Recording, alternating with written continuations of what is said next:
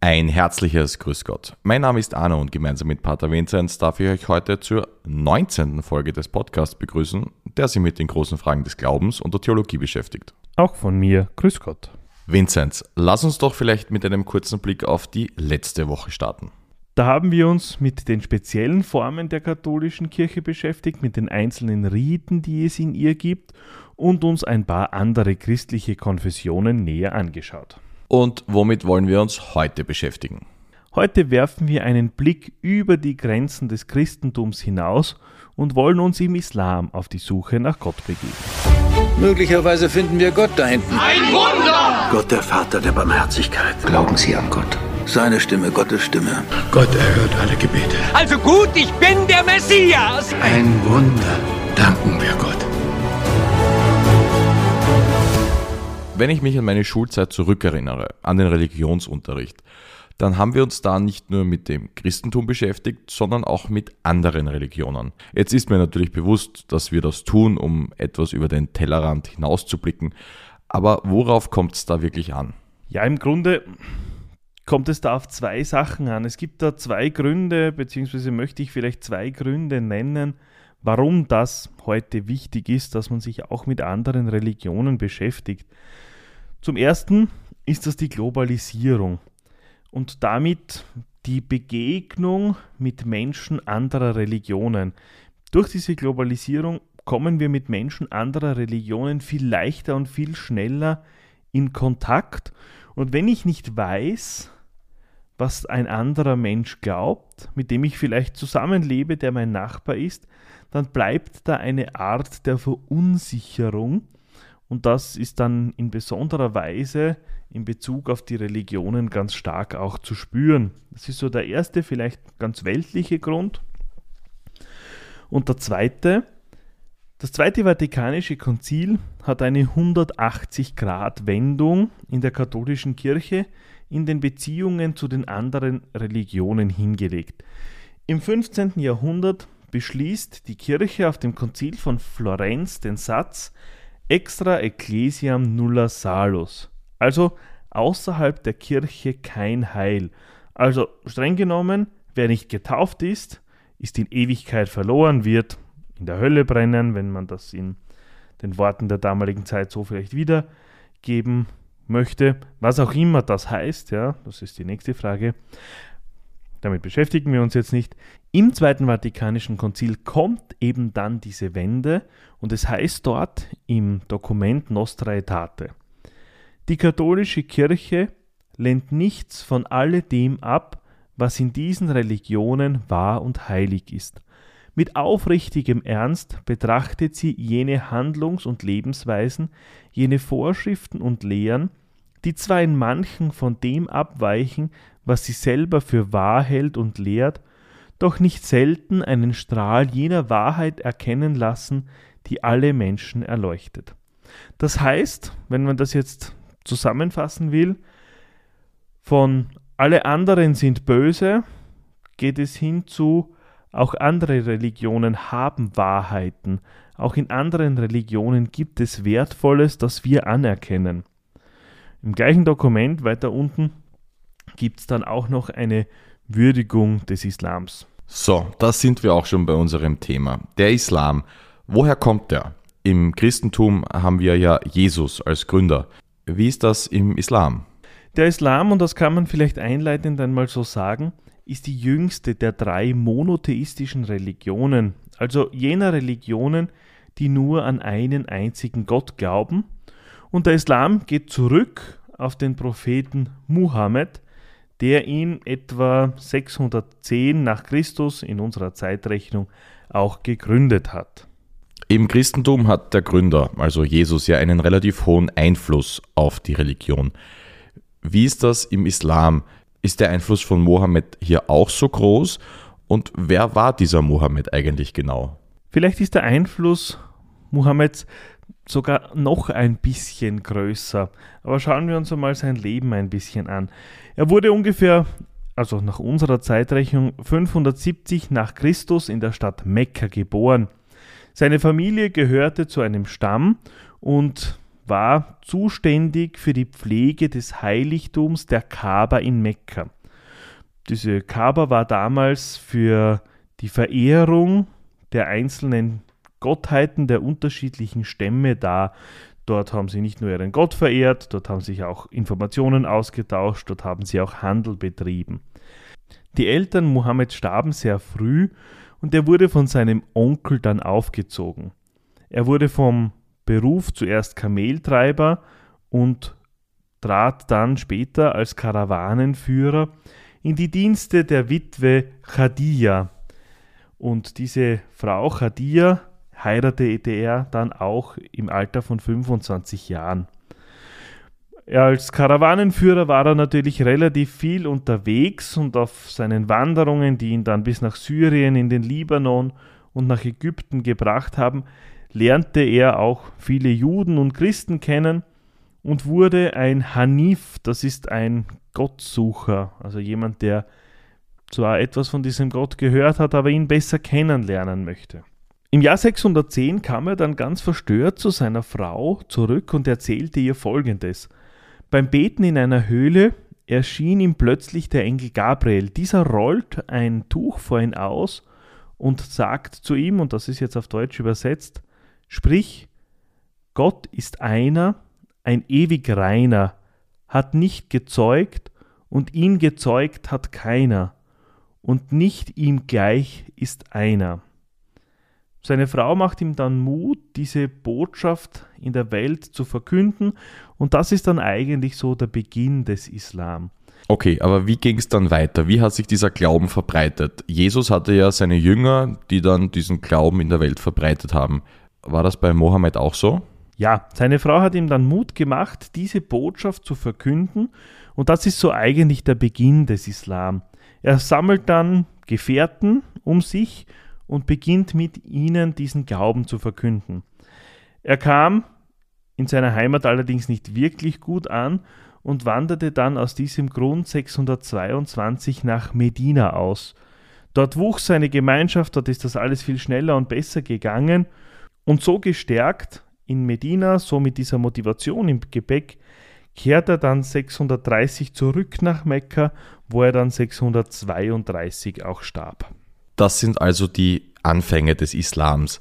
Aber was bedeutet Islam eigentlich genau? Von seiner Wortbedeutung her heißt es sich hingeben, sich unterwerfen und ein Muslim, also ein Mitglied dieses Islams, ist dann einer, der sich Gott hingibt, einer, der sich Gott auch unterwirft. Im Christentum glauben wir an Gott, den Vater, den Allmächtigen. Wie ist das im Islam? Woran glaubt ein Muslim? Beziehungsweise was macht das muslimische Leben aus? Wie in jeder Religion, du sagst das schon ganz richtig, gibt es gewisse Regeln, die eine Art Wegweiser sein sollen. Und die Muslime kennen da fünf Säulen, die so ihr Leben, die ihren Glauben auch ausmachen. Da klingelt was bei mir. Kann ich mich erinnern? Lass uns doch diese fünf Säulen etwas genauer betrachten. Lass uns doch gleich mit der ersten Säule starten. Das Glaubensbekenntnis. Das ist die erste und wichtigste Säule. Es heißt, auf Deutsch übersetzt, eigentlich wird es immer auf Arabisch gesprochen, aber weil ich das nicht kann, gibt es auf Deutsch. Es gibt keinen Gott außer Allah und Muhammad ist sein Prophet. Dies betet der gläubige Muslim mehrmals am Tag. Das wird einem Neugeborenen ins Ohr geflüstert, das betet ein Sterbender und wenn man zum Islam übertreten möchte, dann muss man diesen Satz, es gibt keinen Gott außer Allah und Mohammed ist sein Prophet, vor islamischen Zeugen auch aussprechen. Die zweite Säule. Das Gebet. Im Islam wird fünfmal am Tag gebetet. Die Gebetszeiten sind vorgeschrieben und alle Gebetszeiten ergeben circa eine Stunde am Tag. Also eine Stunde pro Tag widmet der Muslim Gott. Der Muezzin, das ist der Rufer, was bei uns vielleicht mit der Kirchenglocke zu vergleichen ist, ruft zum Gebet auf. In der Moschee in arabischen Ländern gibt es da ein Minarett, das ist das vergleichbar mit unserem Kirchturm und von dort wird das eben heruntergerufen. Die Gebetsrichtung ist Mekka, also man betet nach Mekka, was das heißt, da kommen wir dann gleich noch darauf. Männer und Frauen beten im islamischen Verständnis getrennt voneinander. Es muss an einem sauberen Ort gebetet werden. In der Regel ist das auf einem Teppich, das kennt man aus Bildern und Filmen. Vor dem Gebet waschen sich gläubige Muslime nach gewissen Vorschriften, dass sie auch rein sind für das Gebet. Und die Gebetshaltungen sind vorgeschrieben, also ob man steht, kniet oder was auch immer. Und der Beginn ist immer die erste Sure aus dem Koran. Da kommen wir auch noch gleich dazu dann. Und Gebete sind, wenn man das kann, immer auf Arabisch zu sprechen. Die dritte Säule. Die Abgaben. Jeder gläubige Muslim ist dazu verpflichtet, gewisse Abgaben zu leisten. Das sind Geld- oder Sachspenden. Man muss an die Moschee spenden oder an Bedürftige, die man kennt. Und das ist jetzt nichts, wo man sagt, na, die können das machen, sondern das ist eine Pflichtabgabe, das müssen sie tun. Und gespendet wird in besonderer Weise im Monat Ramadan, zu dem wir jetzt auch noch gleich kommen. Also die vierte Säule. Genau, das Fasten. Wie auch im Christentum, die Fastenzeit, gibt es im Islam einen Fastenmonat, den sie Ramadan nennen. Dieser Monat dauert 28 Tage und das Fasten ist dort wesentlich strenger als bei uns. Vom Sonnenaufgang bis zum Sonnenuntergang darf weder gegessen noch getrunken werden. Da gibt es eigene Homepages im Islam, wo du genau schauen kannst, wann geht in deinem Ort die Sonne auf und wann geht sie unter, wann darfst du essen und wann darfst du nicht essen und trinken. Nicht einmal Wasser. Ja. Alte, kranke, Kinder, Schwangere sind vom Fasten ausgenommen, also die, die das gesundheitlich nicht können. Wie schon gesagt, muss man in diesem Monat auch gewisse Abgaben leisten. Und das Ende dieses Fastenmonats ist das Bayramfest, das sogenannte Zuckerfest, wo man dann so richtig zuschlagen kann. So, kommen wir zur fünften und letzten Säule. Das ist die Pilgerfahrt nach Mekka. Jeder Muslim ist verpflichtet, mindestens einmal in seinem Leben nach Mekka zu pilgern um dort bei der Kaaba zu beten. Das war eigentlich, und das habe ich einleitend ja schon gesagt, kein muslimisches Heiligtum, sondern ein Heiligtum, wo alle Stämme ihre Gottheiten verehrten, dort wo auch Handel betrieben wurde und so weiter.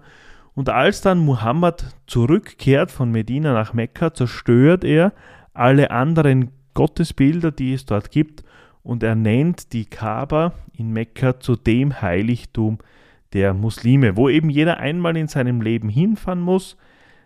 Das ist dann, also da gibt es dann genaue Regeln. Man muss dann ein weißes Pilgerkleid tragen. Wenn man dieses Pilgerkleid anhat, dann darf man sich nicht kämmen, dann darf man sich nicht rasieren, dann darf man sich die Haare nicht schneiden, die Nägel nicht schneiden. Wenn man dann dort ist, muss man da auch gewisse Rituale vollziehen.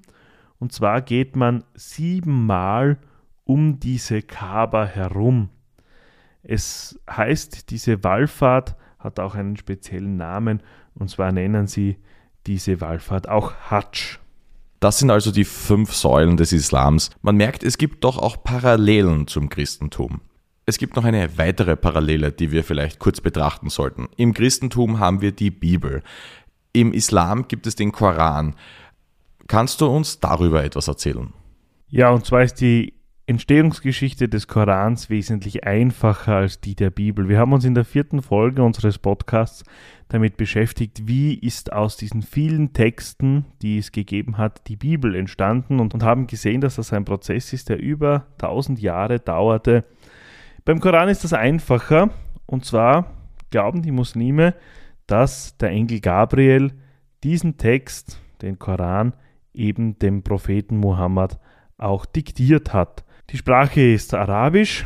Er wird von Muslimen eigentlich auch nur auf Arabisch gelesen. Koran bedeutet so viel wie Lesung. Der Text ist eingeteilt in 114 Suren. Das sind dann Abschnitte und Kapitel. Die Suren sind ab der zweiten Sure ihrer Länge nachgeordnet. Und wie in der Bibel gibt es auch im Koran keine Bilder. Und die Muslime sagen, die 99 schönsten Namen Gottes findet man auch im Koran. So eine Parallele ist mir noch eingefallen, beziehungsweise eigentlich haben wir schon kurz darüber gesprochen. Im Islam ist die Moschee quasi das Gotteshaus. Vielleicht können wir darüber auch noch kurz sprechen. Der große Unterschied zwischen einer christlichen Kirche und einer Moschee ist vielleicht, dass es in einer Moschee keine Bilder gibt, weil es verboten ist, sich Bilder von Gott zu machen. Wir kennen das ja in, in den christlichen Kirchen, die sind ja oft wunderschön mit Bildern auch ausgestattet. Das haben wir in Moschees nicht. In manchen Moscheen findet man allerdings ein Haar des Propheten Muhammad als kleines Heiligtum auch. Wenn man jetzt in eine Moschee hineingeht, und das ist auch noch ein Unterschied, zieht man seine Schuhe aus. Also es gibt im Eingangsbereich eine, je nach Größe der Moschee, Unmenge an Schuhregalen, wo die Menschen ihre Schuhe auch hinstellen können. Es gibt Waschgelegenheiten, ich habe das beim Gebet schon gesagt. Man muss sich rituell waschen, um beten zu können. Dann gibt es einen Frauenbereich, einen Männerbereich, habe ich schon gesagt, man darf nicht gemeinsam beten. Die Gebetsrichtung ist immer Richtung Mekka, also dass man Richtung Kaaba betet. Es liegen Unmengen an Teppiche dort, dass man auch diesen Platz hat, wo man betet. Der Turm, wenn man jetzt von außen dieses Gebäude anschaut, oder die Türme, es können auch mehrere sein, nennt man Minarett. Und in diesem Minarett stand früher ein Mann, der sogenannte Muezzin, der zum Gebet gerufen hat. Heute geht das und wer schon mal in einem islamischen Land war, der weiß das mit einem Lautsprecher, damit das auch noch lauter ist und die Menschen das auch wirklich gut hören können. Oft wird der Islam bzw. die Anhänger des Islams mit den Gewalttaten verbunden, die laut den Terrororganisationen im Namen Allahs durchgeführt werden. Aber sag, ist der Islam wirklich so eine gewalttätige Religion? Die meisten islamischen Gelehrten sehen im Islam eine Religion, die den Menschen zu einem friedvollen Verhalten ermahnt.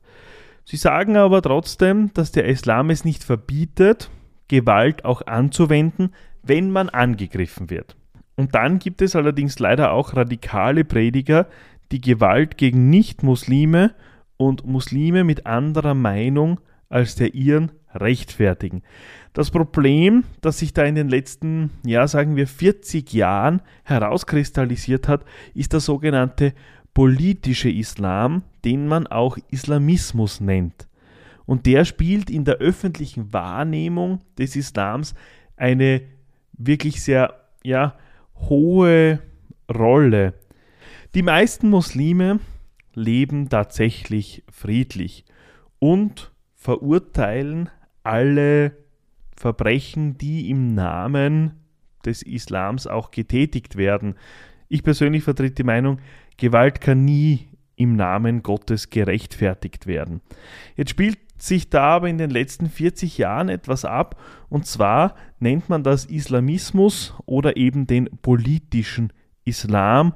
Und das ist das, was wir sehr häufig mit ähm, Terroranschlägen, mit Gewalt und mit Kriegen auch in Verbindung bringen. Und vielen von uns, die jetzt nicht ganz so jung sind, ist eben dieser 11. September 2001 im Gedächtnis, wo damals die Flugzeuge in die Twin Towers in den USA geflogen sind und fast 3000 Menschen getötet wurden. Also ist es besonders wichtig hervorzuheben, dass Islamisten und Menschen, die dem Islam angehören, ganz und gar nicht das gleiche sind. Genau, da muss man jetzt tatsächlich unterscheiden. Die Anhänger des Islam sind Muslime, wie die Anhänger des Christentums Christen sind. Und Islamisten sind jetzt jene, die diesen politischen Islam vertreten und in diesem Namen auch Gewalttaten verüben, wie ich das vorher schon gesagt habe, wenn es radikale Prediger gibt, die dann zu Gewalttaten gegen Nichtmuslime oder Muslime, die eine andere Meinung haben, aufrufen. Das sind dann quasi Islamisten und das sind auch die, die dann diesen schlechten Ruf des Islam fördern. Ja?